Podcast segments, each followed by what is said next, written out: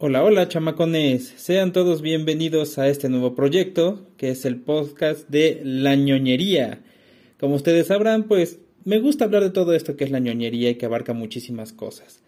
Y para empezar, vamos a hablar de una grata sorpresa que fue que hubo el año pasado, que fue la nueva versión de la película de Duna. No es, es la verdad quedó increíble. Vamos a platicar un poquito de lo que es la saga Dunas, es un libro escrito en 1965 por el señor Frank Herbert, el cual es una, como dicen ellos, como dicen las críticas, es una epopeya ecológica llena de intrigas y demás cositas así bien, bien, bien, bien increíbles, que la verdad a mí me encantó desde la primera vez que vi eh, esta saga, que fue en la película de 1984, me enganchó por todo lo que incluía, todo el misticismo, toda la intriga, todo lo que incluía. Y después me fui enterando que fueron novelas, pues obviamente estaba yo chamaco, pero fueron novelas y decía, ah, qué bueno, hay novela. Pero no sabía yo que eran seis novelas principales, las cuales son la primera Dune, la segunda Mesías de Dune, la tercera Los hijos de Dune, la cuarta es Dios emperador, la quinta es Hereje de Dune y la última es Casa Capitular. De entrada, estas seis entregas son escritas por Frank Herbert. En sí, todas las novelas de, de esta saga son alrededor de 20, 20 y algo, pero ya fueron entre trabajo de Frank Herbert y su hijo y demás. Es una saga muy, muy, muy grande. Eh, esta saga de ciencia ficción y demás cositas que, que incluía fue creciendo y fue entre, pues, para empezar la novela, hubo películas, hubo videojuegos, hubo cómics y alrededor de los 2000 hubo una miniserie que abarcaba la primera novela. Después se hizo una continuación que ya abarcaba la segunda y la tercera novela. Vale muchísimo la pena porque dan muchísimos detalles que les faltó en la película de 1984 y la grata sorpresa de la nueva versión es que de entrada van a ser dos películas. La primera abarca hasta lo que sería más o menos la mitad de la primera novela y es hermosa. Tiene detalles muy bonitos. Vamos a hablar de lo que sería la trama general que trata sobre que en el universo conocido existe una materia prima la cual es muy codiciada por todos, que es la especia, que también la conocen como la melange y solamente se produce en el planeta Arrakis, también conocido como Duna, porque es prácticamente un desierto, una bola de arena en el espacio. Entonces, quien domina el planeta Arrakis es quien domina la especie y va a tener muchísimo dinero.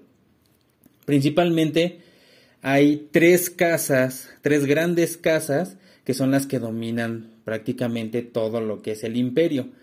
La casa Corrino, que es este, de donde está, de, ahí viene el emperador, la casa Atreides, que está eh, llamando mucho la atención, está ganando muchos adeptos, algo que no le gusta a la casa Corrino, y la casa Harkonnen, son los eternos rivales, y siempre están peleados con la casa Atreides.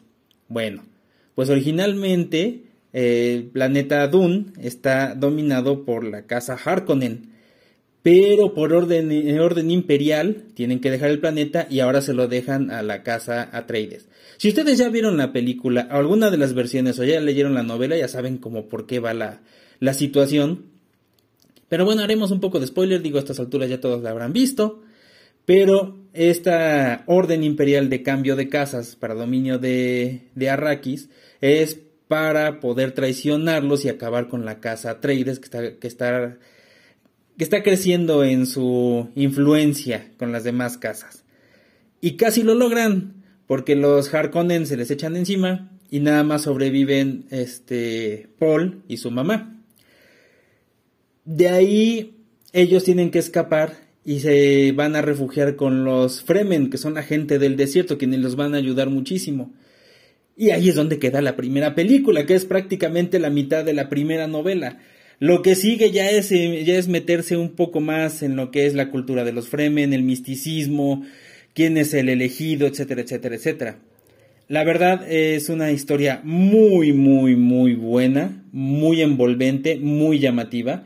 El comentario de uno de, un amigo fue que eh, por ver que iba a aparecer esta nueva versión, vio la versión de 1984 y se le hizo muy pesada y casi se duerme. Eso es porque la primera película abarca toda la primera novela y obviamente va muy despacito, hay cositas que se les escapan, hay cositas que no te terminan de envolver y termina de forma relativamente abrupta. Pero es muy buena película, aunque fue como que la decepción en su momento, pero ya es de culto. O sea, tienen que verla porque tienen que verla. Y ahí van a conocer muchísimos detalles. Además, si pueden, consigan la serie, que la verdad te da muchos más detalles. Eh, le faltaron cositas del encanto que tuvo la primera película, pero vale muchísimo la pena y su continuación también está muy, muy buena. La verdad, eh, se las recomiendo mucho. Es, es increíble esta saga, es muy buena, tiene muchísimos detalles. Detalles como los nombres que utilizan, los gusanos de arena son los este, Shahai Hulud, eh, los Fremen, todo lo que, todo su misticismo que tienen. Existen las Bene que son una, una especie como de monjas, que más que nada se mueven tras el gobierno y están manipulando todo para que supuestamente lleguen a un orden universal en el cual va a conseguir este, la iluminación de las personas. Tanta es su manipulación y tanto es su poder tras, tras el poder, tras el gobierno, que ellas están intentando crear al Kwisatz Haderach. Ese es el elegido. Un hombre que va a tener el mismo poder de las Bene porque las Bene solamente son mujeres, entonces, este hombre va a ser el que tenga el poder de las Bene y va a poder ver a futuro, va a poder tomar las mejores decisiones y llevar a todos por un camino de iluminación. Pero ellas lo estaban preparando apenas. Y cuando viene la primera historia de Dune, Lady Jessica, que es una Bene Gesserit y madre de Paul, le da al duque Leto un hijo, algo que tenía prohibido. Las Bene Gesserit solamente podían dar hijas a, los, a, sus consortes. Pero Lady Jessica, por el amor que le tiene a Leto, le da un hijo y le vale lo que le digan las, la madre superiora. Y la regañan y le dicen y le recuerdan a su reverenda madre y demás. Pero esto va a provocar que, este, que Paul tenga ese poder. Y ella misma lo entrena en las artes de las Bene Gesserit. Porque ella se toma el atrevimiento de crear al, al elegido, al Kwisatz Haderach. También existen los Mentat, que son otra, otra facción de mentalistas o de, hombres, todos son hombres, que son muy inteligentes y ellos son más que nada los consejeros de los grandes poderes, consejeros de las casas, que los ayudan a tomar decisiones, a hacer cálculos, etcétera, etcétera. También tienen mucho que ver. Ahora, tras todo lo que pasa y la traición que reciben los, este, los Atreides y se tienen que ir a refugiar en el desierto con los Fremen, con la gente del desierto. Aquí viene toda la parte mística de la saga, porque ya durante la primera parte de la novela estamos hablando de gobiernos, estamos hablando de poder tras el poder, de tecnología, de viajes, etcétera, etcétera, traiciones y demás. Pero cuando empieza a vivir con los Fremen, ya empieza todo este misticismo y está increíble, está genial todo cómo lo van manejando y el mismo Paul se va dando cuenta de qué es lo que va a pasar, porque como quedan en el desierto y está rodeado de especia, que lo está, él, él está respirando esta especia, empieza a tener visiones empieza a despertar su poder. Entonces, pues él está sacado de onda porque no sabe ni qué, ni qué, ni qué está pasando. Pero al estar con los Fremen va descubriendo todo esto. Hay un detalle muy curioso el cual no nombran en la primera película, pero sí lo nombran en la serie de los 2000 y apenas en esta película se está viendo, que es que le llama la atención que hay un ratoncito en el desierto. Aquí en esta nueva película nada más lo llega a ver tres veces, pero no dicen nada más. Les voy a hacer spoiler, me vale. Ah, pero ese ratoncito eh, es un gran superviviente del desierto. Cuando ya se, se, hace Paul parte de los Fremen, ellos le dicen que debe adoptar un nombre con el cual los Fremen lo van a conocer. Y él les dice, bueno, entonces, quiero este, saber cómo se llama el ratoncito que viene en el desierto así, así, asado. dicen, oye, pero pues, ese ratoncito se llama el Mahdi, que es el gran superviviente del desierto. Dice, ah, pues me agrada ese nombre. Si en serio quieres ese nombre, es como que un nombre muy atrevido. Sí, me agrada, yo lo quiero.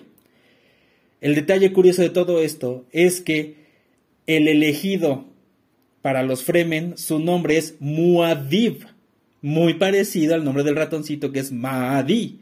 Entonces te quedas como que, ¡oh! ¡Qué cocha, señor! Pero es increíble todo este, todos estos detalles y cómo el mismo Paul va levantando, va creando, va haciendo crecer su poder y va dirigiendo a los Fremen para poder hacer una guerra y derrotar a los Harkonnen al final de cuentas.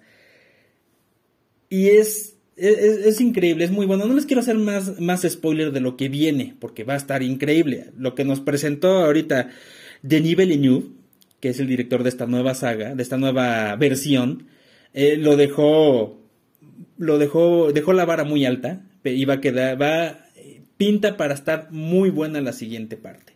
Algo que me llamó mucho la atención, y siempre me ha llamado la atención desde que vi la primera versión, es el varón Harkonnen. En la primera película es asqueroso ese viejo, es gordo y es horrible. Y te marca, la verdad te marca. Durante la, la miniserie que hubo en los 2000 es un señor pasadito de peso y ya chistosón. Y en esta nueva versión es una mole el hombre, es, muy gordo, pero ninguno le llega a la descripción que te hacen en la novela, que te dicen que es un tipo de 200 kilos que necesita, este, necesita estar flotando para poder moverse. Pero aún así llega a dar esa sensación de asco, de que es un viejo asqueroso, aprovechado y maldito.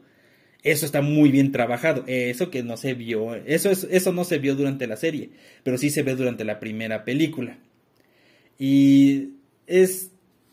Tiene muchísimas cosas. La bestia Raban, que es el sobrino del barón Harkonnen, en la primera película se ve como que muy mensote, un tipo grandote inmenso.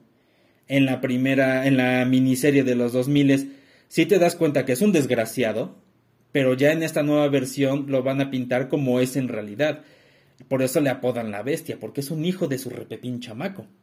Y hay un detalle por el cual eh, Paul va a acabar odiando a la bestia Raban y lo va a acabar cazando y descabezando. Ahí lo descubrirán. Sí, se va a poner muy bueno. La verdad, esta saga de Dune, esta nueva versión, me dejó muy impresionado. Está muy buena, muy bien trabajada. Sí se está enfocando mucho en los detalles de la, de la novela. Eh, se las recomiendo muchísimo. Obviamente en la novela va a haber muchos más detalles. Aquí lo han trabajado bastante bien es muy buena, te deja con ganas de más. Sientes feo cuando eliminan a Duncan Idaho, sientes feo cuando se pierde Gurney en, en toda la batalla y todo lo que tienen que ir pasando. Algo que sí me, me deja así como que entre azul y buenas noches es la elección del casting en esta nueva versión, más que nada de Chani. Porque a Chani te la describen así como que muy mamacita, muy bonita y muy a toda madre. Y aquí eligen a Zendaya. Entonces, esta chica actúa bien, pero como que no me termina de convencer. Vamos a ver qué tal en la siguiente etapa. A ver qué tal, qué tal trabaja la jovencita. A ver si me acaba de convencer. Eh, algo que era muy, muy, muy llamativo es que en la primera versión, la de 1984, tuvo un casting que decías, por Dios, yo lo quisiera contratar.